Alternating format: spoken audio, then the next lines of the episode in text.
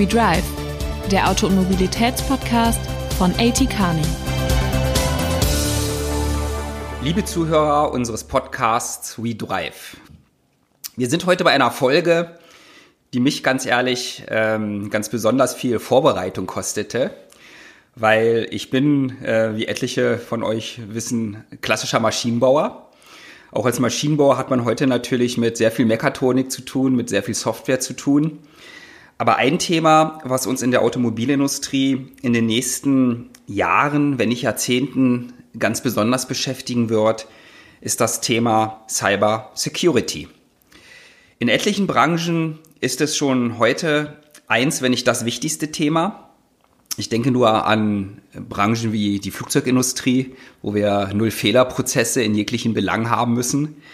Ähm, oder auch an ähm, andere Industrien, wo wir sicherheitsrelevante Aspekte haben, die gerade so aus der Connectivity und aus ähm, Gateways und aus ähm, Netzen, also aus äh, Telekom-Netzen heraus ähm, herrühren, eine große Rolle spielen. Wir wollen aber heute sprechen über Cyber Security in der Autoindustrie. Zu diesem Thema habe ich einen ganz besonderen Gesprächspartner dabei. Das ist der Jair Riem. Herzlich willkommen. Dankeschön. Der Jair, liebe Zuhörer, hat eine beeindruckende Karriere hinter sich und wahrscheinlich auch noch vor sich. Ähm, er war nämlich über 13 Jahre in der Cybereinheit 8200 der israelischen Armee.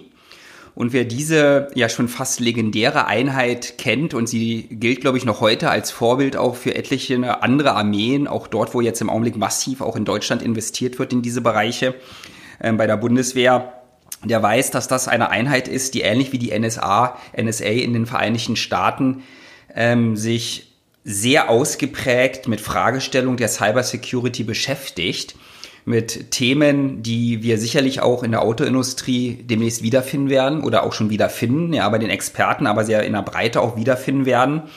Ähm, und wir wollen heute darüber sprechen, was uns eigentlich in der Autoindustrie auf diesem Gebiet erwartet. Aber ja, hier sag doch erstmal ein bisschen was zu dir selbst. Vielen Dank, Christian. Ähm, wie du gesagt hast, äh, ich komme ursprünglich aus äh, Israel. Ich bin Elektroingenieur von äh, Beruf und äh, ich habe viele Jahre in, äh, mit Cybersecurity, mit dem Thema Cybersecurity äh, verbracht in 8200 und ähm, bin äh, zehn Jahre äh, schon in Deutschland, ähm, nun nicht als Entwickler, sondern als Investor. Ähm, ich habe mit äh, Hasso Plattner ähm, gearbeitet und ähm, sein äh, Venture Capital Fund geleitet. Und wir haben in mehrere äh, Firmen, Softwarefirmen investiert, in Israel, in Europa und äh, USA, auch im äh, Cybersecurity-Bereich. Ja, ja, dann steigen wir mal tiefer in das Thema ein. Ähm, Cybersecurity ist, glaube ich, ein Begriff, der uns immer sehr schnell über die Lippen flutscht, ja, sozusagen. Ähm, was heißt das eigentlich im Kern? Was ist Cybersecurity? Also Cybersecurity oder Cybersicherheit befasst sich äh, ähm, mit allen Aspekten der, der Sicherheit in der Informations- und Kommunikationstechnik. Äh, also und ähm, vor allem, wenn wir über äh, Security reden, das bedeutet, dass wir reden über die Praktik der Verteidigung äh, von Computern, Servern, äh, Mobilgeräten, elektronischen Systemen und wir, wie wir heute reden über Autos. Und da sind wir dann auch schon beim Thema. Wir haben ja im Autobereich ähm, und das ist natürlich nicht neu, ähm, eine Explosion an Software, die wir seit den 70er Jahren eigentlich sehen. Ja, ich weiß noch genau, also 70er Jahre die Autos, ja, da kam die ersten, das erste Steuergerät überhaupt mal in einem Auto, was noch nicht verbunden war mit irgendeiner anderen, mit irgendeinem anderen Steuergerät. Ähm, es war im Wesentlichen das Motorsteuergerät, was ähm, zum ersten Mal auftauchte. Wir haben heute natürlich eine Vielzahl, 80 bis 100 Steuergeräte in einem Auto und wir gehen ja im Auto in eine ganz andere IT-Architektur rein mit Zentralrechnerlogiken, mit einer enormen Connectivity innerhalb des Produktes, aber auch zwischen den Produkten selbst, also zwischen den Autos selbst und zwischen den Autos und der Infrastruktur. Und ähm, die Kosten für Software werden natürlich steigen. Ähm, der Wert Anteil wird enorm groß werden im Auto. Und wir haben damit natürlich viele, viele Sicherheitsfragen, ähm, die wir lösen müssen. Ähm, nicht nur, und da kommen wir noch zu, nicht nur Angriffe von außen aufs Auto, aber auch Sicherheitsfragen innerhalb des Autos, weil das Auto auch sowas wird zu einem Tresor privater Daten. Wir bezahlen ja heute teilweise schon, wenn wir ins Navigationssystem gehen, ins Internet gehen, übers Auto und unsere Kreditkarteninformationen eingeben. Da liegen ja schon sehr viele private Daten heute in einem Auto. Also der Schutz der Daten ähm, ist sicherlich auch ein großes Thema. Was macht denn das den Bereich Cyber Security im Auto eigentlich so anspruchsvoll und schwierig? Also lass uns äh, ähm, anfangen, vielleicht, äh, du hast da richtig ähm, gesagt, ähm, die Tendenz von, von Software in, im Autobereich wächst und es wächst rasant. Ähm, in 70er Jahren die, äh, man redet da von Anteil von, von Software, man redet von wie viele Code, Codezeilen gibt's im Auto eigentlich. Und in den 70er, 80er Jahren, das war 50.000 in 90er Jahren war es 1 Million und heutzutage äh, mit so viel äh, ähm, Steuergeräte drin äh, reden wir von 150 Millionen Codezeilen im Autobereich, ähm, in jedem Auto. Und ähm, nur im Vergleich, also du hast auch so ein bisschen die ähm, Flugindustrie erwähnt, also in Boeing 787 gibt's äh, 20 Millionen äh, Codezeilen. In äh, gesamte Facebook äh, gibt es äh, 50 Millionen.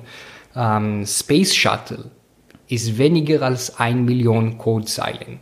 Also es ist gigantisch im Vergleich zu anderen ähm, zu andere Bereichen. Und natürlich mit jeder Zeile äh, von Code gibt es mehr Möglichkeit für Fehler und deswegen mehr Möglichkeit für Angriff.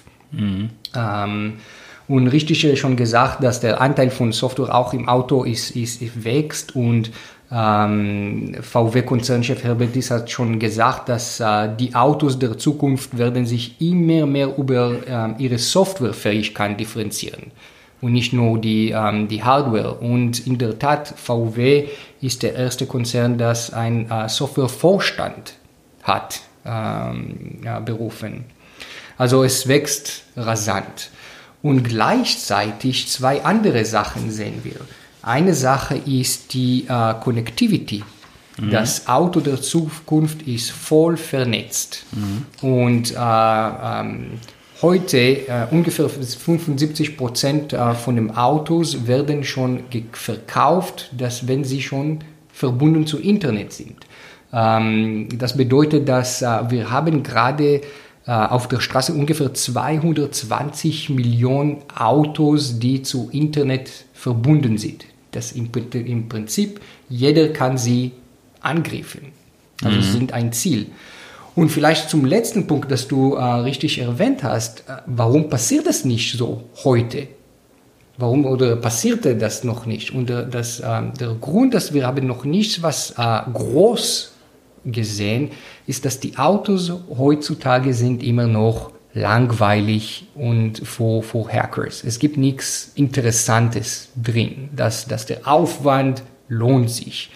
Aber wenn wir die Zukunft anschauen und die Menge von privaten Daten, die jetzt reinfließen mit äh, ähm, Carsharing, und ähm, wenn wir reinkommen und mit Netflix anschauen und, und gebunden zu unserem Amazon-Account und alles und äh, bezahlen äh, contactless äh, ähm, äh, Benzin zu kaufen, jetzt ist es alles drin gespeichert. Und genau wie wir Angriffe sehen im Cloud, werden wir das auch im Auto sehen. Und das wächst gerade wirklich rasant. Mhm.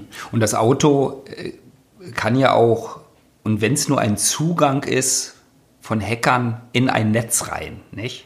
Auf alle Fälle. Ähm, also es gibt mehrere äh, äh, Möglichkeiten, erstmal rein in das Auto zu kommen, weil das Auto ist gebunden zum Internet in mehrere äh, Wege.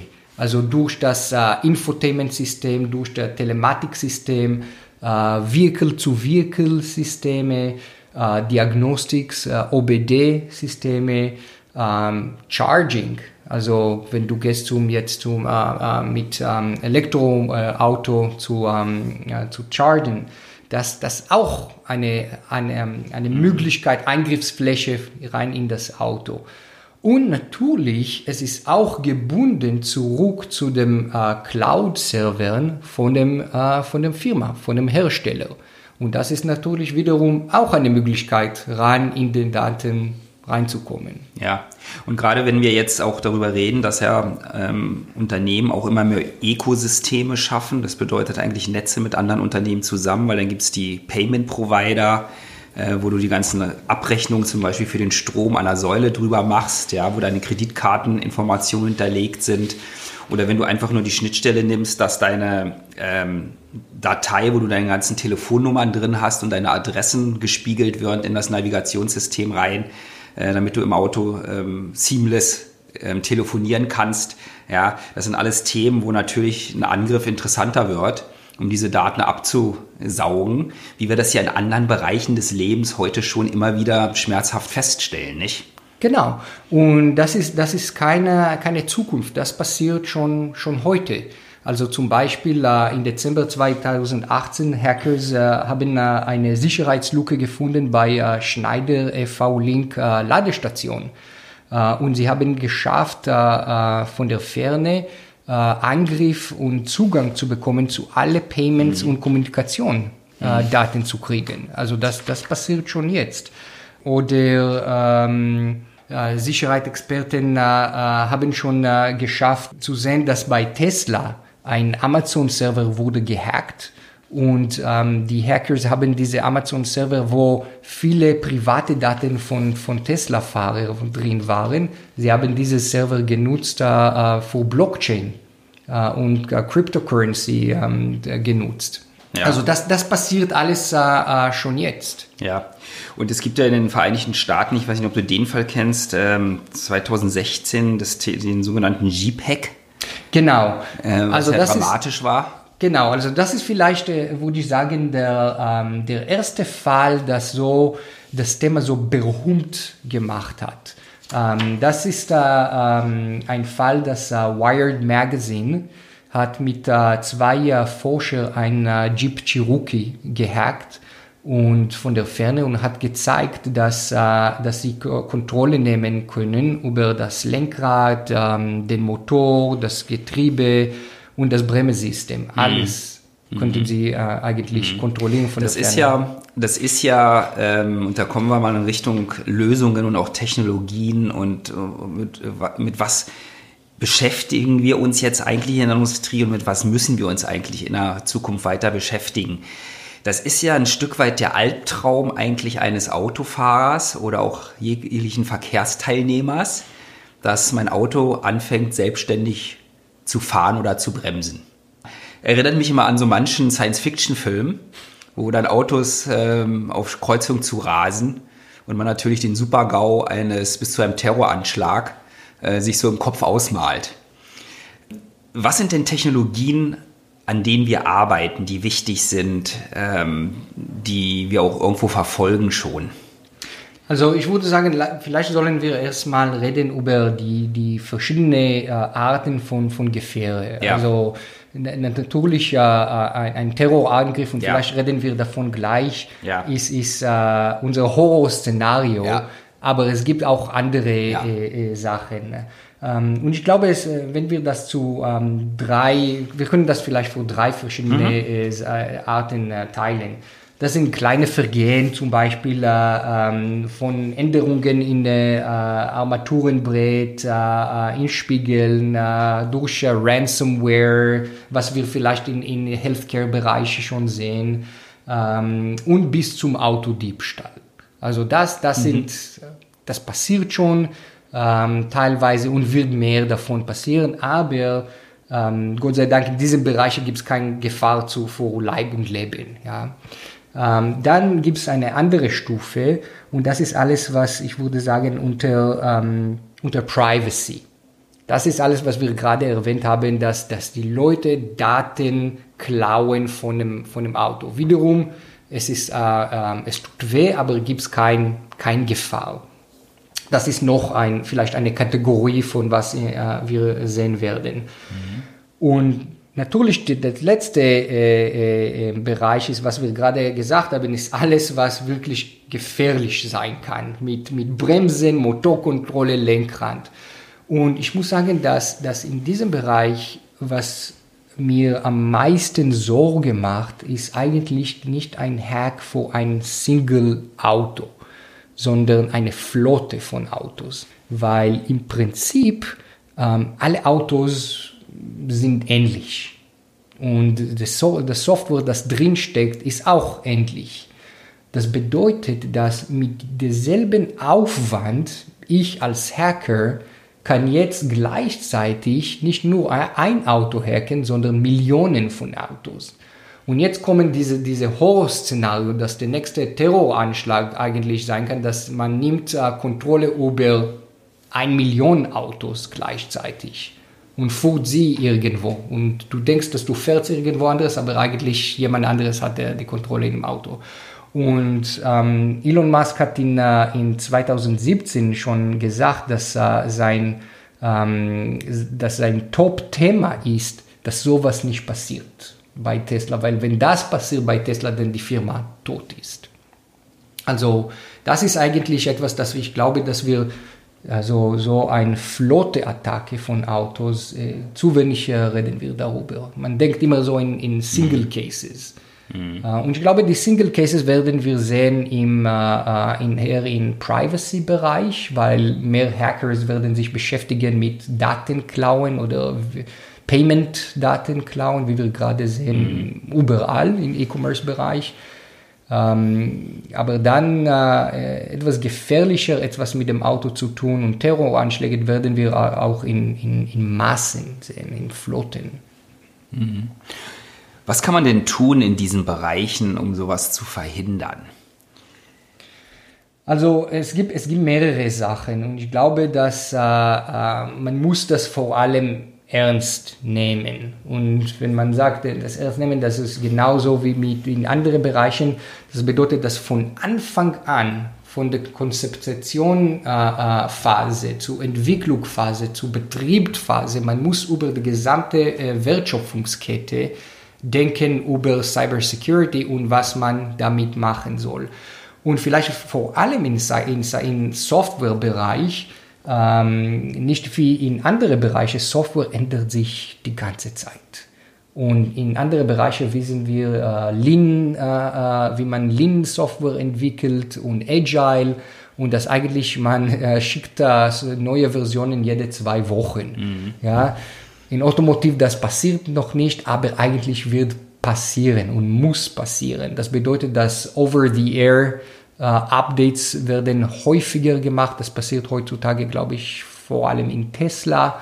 Ähm, aber alle Autohersteller werden sich mit dem Thema äh, äh, beschäftigen sollen.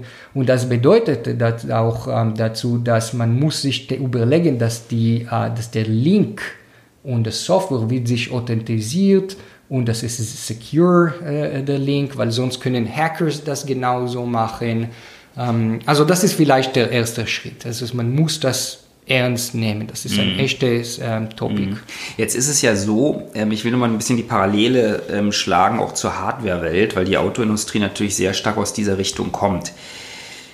Unsere Ingenieure denken eigentlich ständig in Sicherheit irgendwo, ja.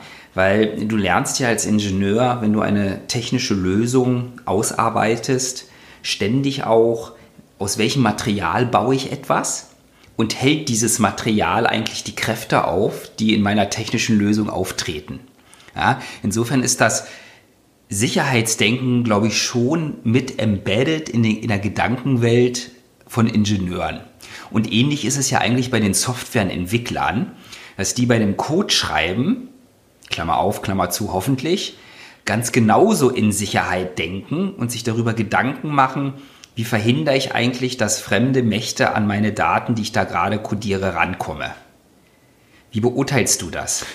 Ich würde sagen, dass, dass die, äh, historisch würde ich sagen, ähm, die Mehrheit von der Software, das entwickelt, ähm, wird entwickelt für Anwendungen, die ähm, nicht gefährlich sind. Mhm. Also niemand mhm. wird sterben. Man, man, man baut etwas für eine Webseite. Mhm.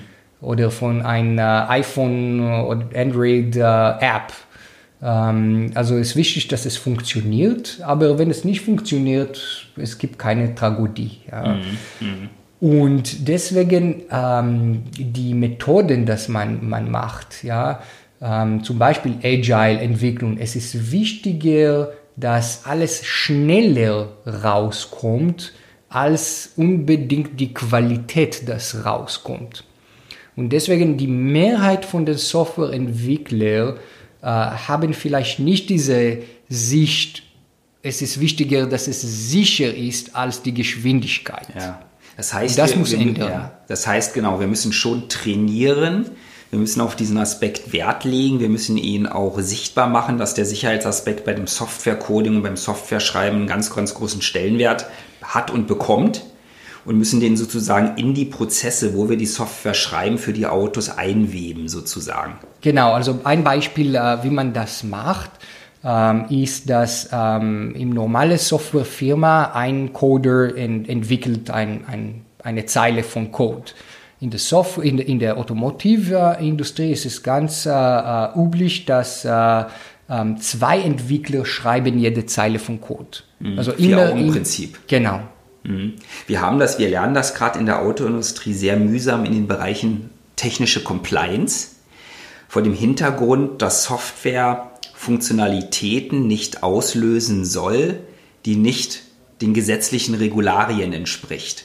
Kommt jetzt sehr stark aus den Abgasbereichen, dass wir dort nicht Zeitfunktionen haben, die möglicherweise in der Kombination etwas auslösen, was wir nicht wollen und wird wahrscheinlich ähnlich dann auch sein, Vier-Augen-Prinzip ganz wichtig in den Sicherheitsbereichen von Software, wenn es jetzt um Connectivity geht und ähm, andere Fragestellungen.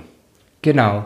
Und was wir ähm, sehen, ist, dass ähm, das im Prinzip, und das ist nicht neu, ich glaube, dass äh, äh nach wir diese Wired äh, Magazine äh, Hack Cherokee äh, Hack gesehen haben, dass äh, viele Leute haben angefangen, sich damit mit dem Thema zu beschäftigen.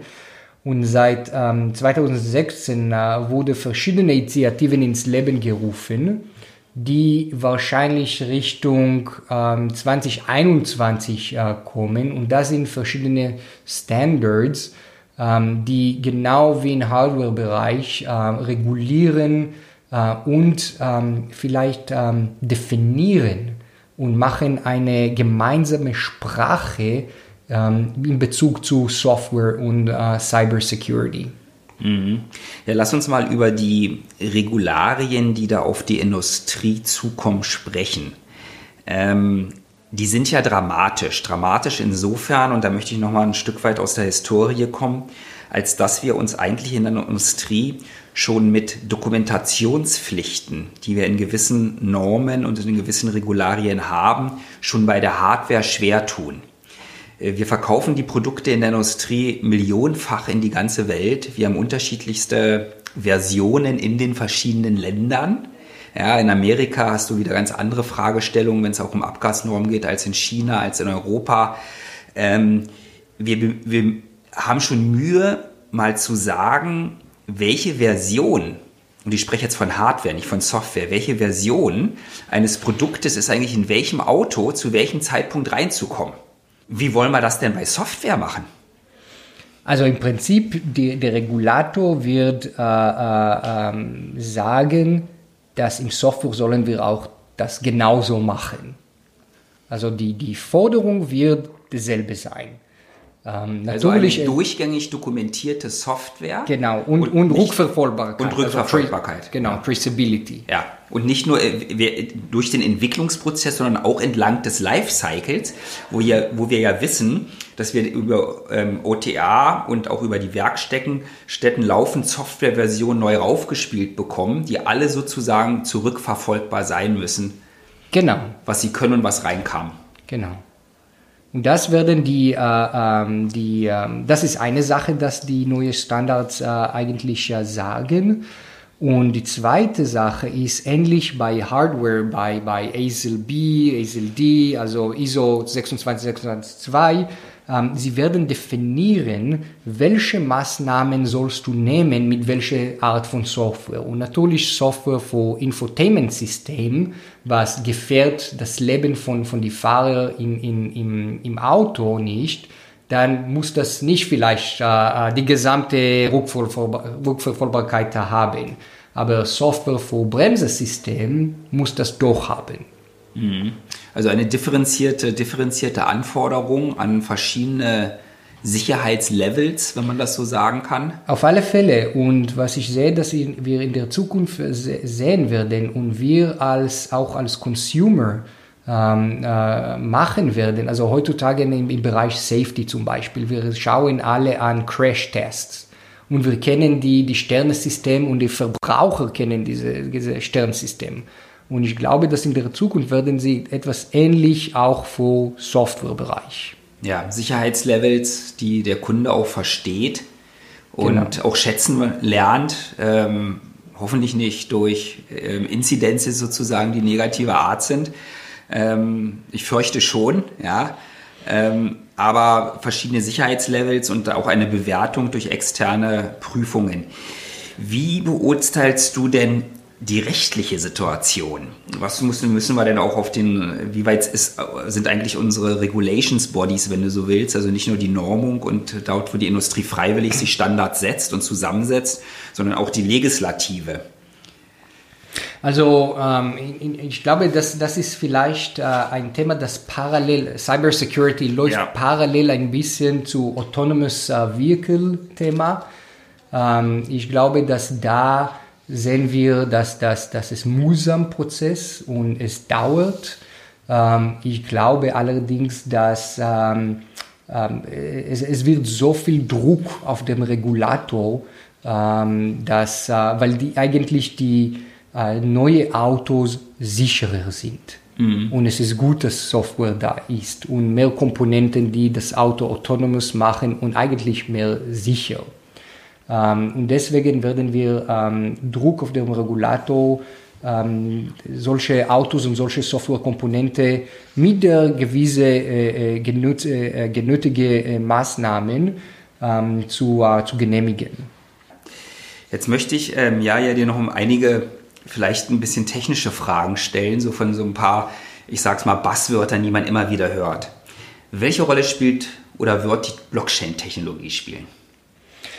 Ähm, ich glaube, dass Blockchain, äh, ähm, es ist, äh, was ist eigentlich Blockchain? Blockchain ist eine Technologie, die äh, erlaubt, ein, äh, eine Liste von Transaktionen äh, sicherzustellen, dass alle richtig sind und äh, im Prinzip, also theoretisch, äh, nicht gefordert äh, äh, werden können. Also niemand können sie hacken und etwas ändern. Also das bedeutet, dass das ist der, der uh, Real Truth, uh, alle Transaktionen, dass du da siehst. Und das im Prinzip kann man nutzen, zum Beispiel sicherzustellen, dass die uh, Teile, dass man gerade, dass du bekommst aus der Hersteller, sie sind alle richtig und wurden nicht gefälscht.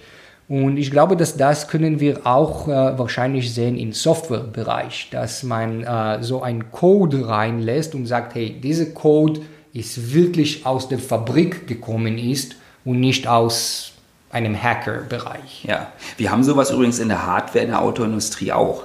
Es gibt für jedes Bauteil, was in einem Auto eingebaut genau. wird, ein Referenzteil, was exakt die Maße beinhaltet, wie sie sein sollen. Ja. Und wenn es Fragestellungen der Passgenauigkeit bei Hardware gibt, wird immer geguckt, wie ist das Teil, was ich mir ansehe, im Vergleich zu meinem Urteil. Genau. So kann man sich das dort auch vorstellen. Genau.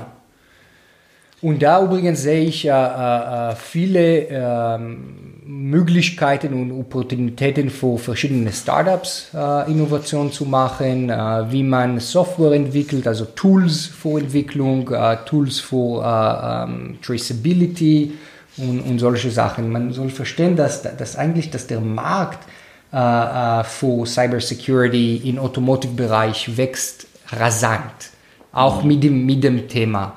Ähm, vielleicht, wenn wir so eine, eine kleine äh, äh, Matheübung ja. gerade machen, ja. also mit diesem Jeep Cherokee-Fall. Äh, ähm, one Hack, One Vehicle sozusagen.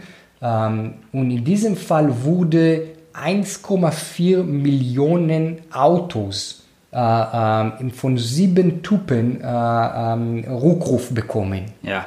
Also und das reden wir von einer simple, ganz einfache Sache. Und wir wissen die Kosten von jeder Rückruf, also lass uns sagen 400 Dollar bei 1,4 Millionen Autos, das ist schon allein eine halbe Milliarde. Ja. Und das ist vor, was wir reden, von Image-Schaden bei der Marke, juristische Kosten, Strafen. Und das ist nur eine Sache. Also wir reden, dass, dass das Thema an sich für die Hersteller, das kann Milliarden kosten.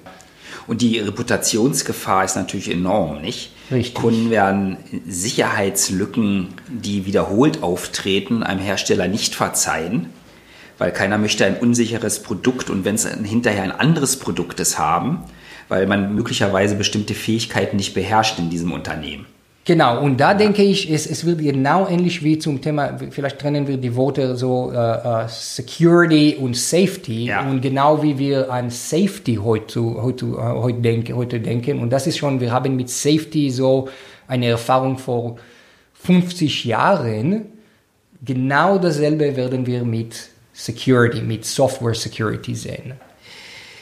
In welchem Zusammenhang stehen dann auch die Ökosysteme, mit denen sich ein Automobilhersteller umgibt? Also ich denke mal an Gateway Security zum Beispiel, wo ja wahrscheinlich sehr stark auch die Telekommunikationsunternehmen wieder eine Rolle spielen. Muss es da eine enge Zusammenarbeit geben? Auf alle Fälle. Also, ähm, und das ist noch eine Sache, das die gesamte Sache kompliziert macht. Dass eigentlich äh, die Mehrheit von Software heute wird nicht entwickelt in der, in der, bei dem Hersteller, genau wie bei anderen Teilen. Also viele Tier 1, Tier 2 und, und so weiter äh, äh, nehmen teil in der, in der Wertschöpfungskette. Und ähm, das bedeutet, dass, dass die Telekom-Anbieter, die Cloud-Anbieter, die ähm, Software-Anbieter mhm. sollen alle teilnehmen und ähm, mit diesem Standardsystem müssen alles richtig machen. Und es reicht nicht nur, dass der Hersteller das alles richtig macht, weil der Hersteller eigentlich, was, was äh, da machen sie, ist Integration bei, bei, oder teilweise bei sich entwickeln, aber viel, viel Integration. Mhm. Und Sie sind ja auch, ähm, der Autohersteller ist ja auch sozusagen the last line of defense mhm. before the customer. Ja, das bedeutet, diese Integrationsfunktion, die der Automobilhersteller hat in der Orchestrierung und in der Entwicklung seines Produktes mit ganz vielen Partnern, ist ja eine unwahrscheinlich wichtige Funktionalität, weil da geht es auch um Integrationssecurity, nicht? Genau, und deswegen müssen Sie auch schauen, dass Ihre Lieferanten, also man kann nicht jede Einzelzeile von, von Code lesen und verstehen und, und prüfen, aber Sie müssen sicherstellen, dass diese, die Lieferanten auch mit den richtigen äh, äh, Standards äh, arbeiten. Ja, ja, sag mal, ähm, lass uns noch mal über den Markt sprechen. Wir haben ja in diesem Bereich eine ganze Reihe auch von Start-ups, die sich dort entwickeln, mit zu, zu sehr unterschiedlichen Einzelthemen. Und natürlich ähm, sind in diesen Bereichen auch die großen bekannten IT-Unternehmen und Tech-Unternehmen aktiv unterwegs. Wie beurteilst du dieses Zusammenspiel dieses ähm, Ökosystems irgendwo? Wie entwickelt sich dieser Markt? Also ich glaube, dass wir sehen die gesamte, äh, sehr ähnlich zu, äh, zu der Wertschöpfung äh, von, von Herstellern zu Tier 1, Tier 2 sehen wir, auch äh, in, bei den Startups. Wir sehen äh, Firmen wie äh, Zoox oder Waymo, die ihre eigenen Autos und, und, äh, ähm, und Software und alles an, an sich äh, alles bauen und wir sehen Startups, die äh, Tier 1 sind, wie vielleicht, also das ist kein Startup mehr, aber Mobileye, die ein Produkt zum, äh, zum Automotivbereich äh, bauen. Und ähm, wenn du jetzt global mal dir das ansiehst, wo sind denn so die Hubs, kann man das sagen, geografisch, die besonders stark in diese Richtung Cybersecurity Unternehmen entwickeln, aufbauen und auch fördern? Also auf alle Fälle würde ich sagen, dass ähm, generell im automotiver äh, äh, äh, sehen wir in in USA, in China und Israel äh, große Hubs. Ähm, Israel an sich ist ein, ein großer Hub für äh, Cybersecurity. Also letztes Jahr Ähm, israelische Startups haben ungefähr äh, eine Milliarde äh, Dollar bekommen, was äh, 20 Prozent von der gesamten ähm, Cybersecurity-Beteiligungen in der Welt war. Und ähm, das bedeutet, dass wenn du die beiden nimmst, das bedeutet, dass auch in Israel gibt es einen Hub für Cybersecurity im Automotive-Bereich gibt. Mhm. Ja, hier eine letzte Frage, die ich habe, die mich auch beschäftigt.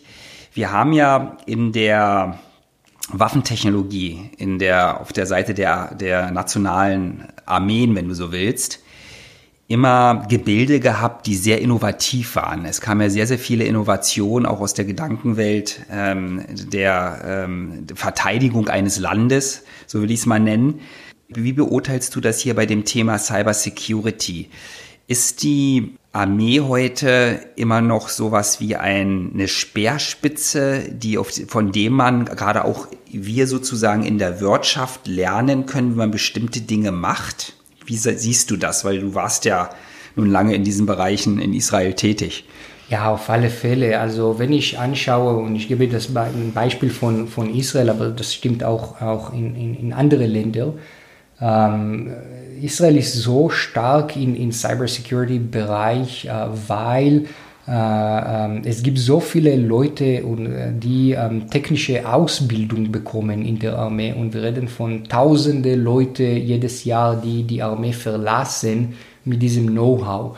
Und sie haben die Know-how nicht nur über äh, Cybersecurity-Bereich, und das ist eine Komponente vielleicht, aber ähm, sie haben auch in der Armee gelernt, ähm, eine gewisse Ausdauer zu entwickeln und das zu wissen, dass ähm, dass es gibt Probleme und diese Probleme muss man lösen, auch wenn sie am Anfang sehen, dass sie nicht lösbar sind.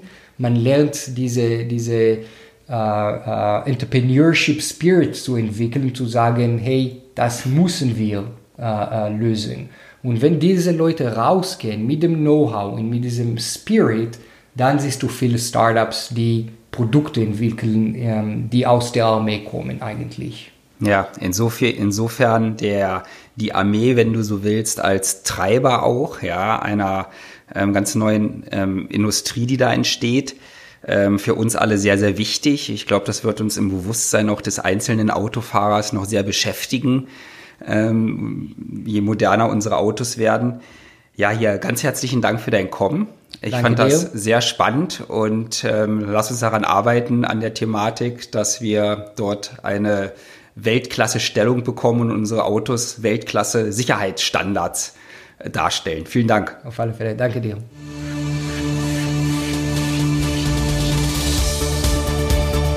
We Drive, der Auto- und Mobilitätspodcast von AT Kearney.